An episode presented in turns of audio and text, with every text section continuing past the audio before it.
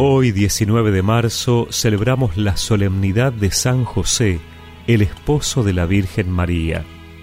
Por eso escuchamos en el Evangelio que Jacob fue padre de José, el esposo de María, de la cual nació Jesús, que es llamado Cristo.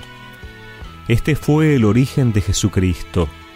María, su madre, estaba comprometida con José, y cuando todavía no habían vivido juntos, concibió un hijo por obra del Espíritu Santo. José, su esposo, que era un hombre justo y no quería denunciarla públicamente, resolvió abandonarla en secreto. Mientras pensaba en esto, el ángel del Señor se le apareció en sueños y le dijo, José, hijo de David, no temas recibir a María tu esposa, porque lo que ha sido engendrado en ella proviene del Espíritu Santo. Ella dará a luz un hijo, a quien pondrás el nombre de Jesús, porque él salvará a su pueblo de todos sus pecados. Al despertar, José hizo lo que el ángel del Señor le había ordenado.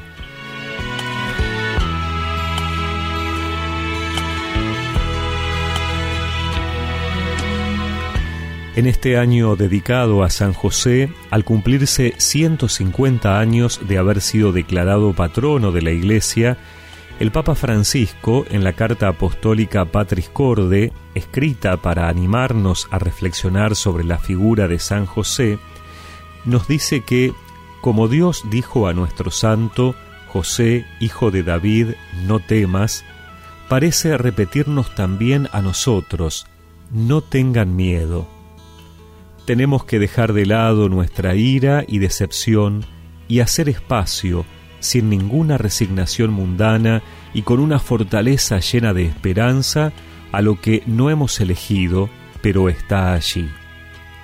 Acoger la vida de esta manera nos introduce en un significado oculto. La vida de cada uno de nosotros puede comenzar de nuevo milagrosamente si encontramos la valentía para vivirla según lo que nos dice el Evangelio.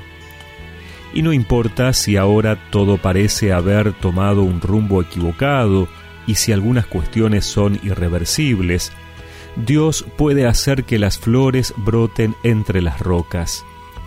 Aun cuando nuestra conciencia nos reprocha algo, Él es más grande que nuestra conciencia y lo sabe todo. Entonces, lejos de nosotros el pensar que creer significa encontrar soluciones fáciles que consuelan.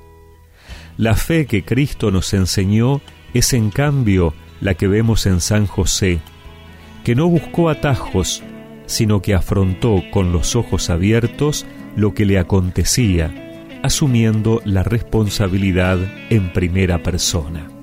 Le abriste tus brazos y tu corazón, afianzaste sus pasos, confiaste en Dios, tomando su mano, lo viste crecer, fuiste su padre del alma, oh buen San José, fuiste su padre del alma, oh buen San José.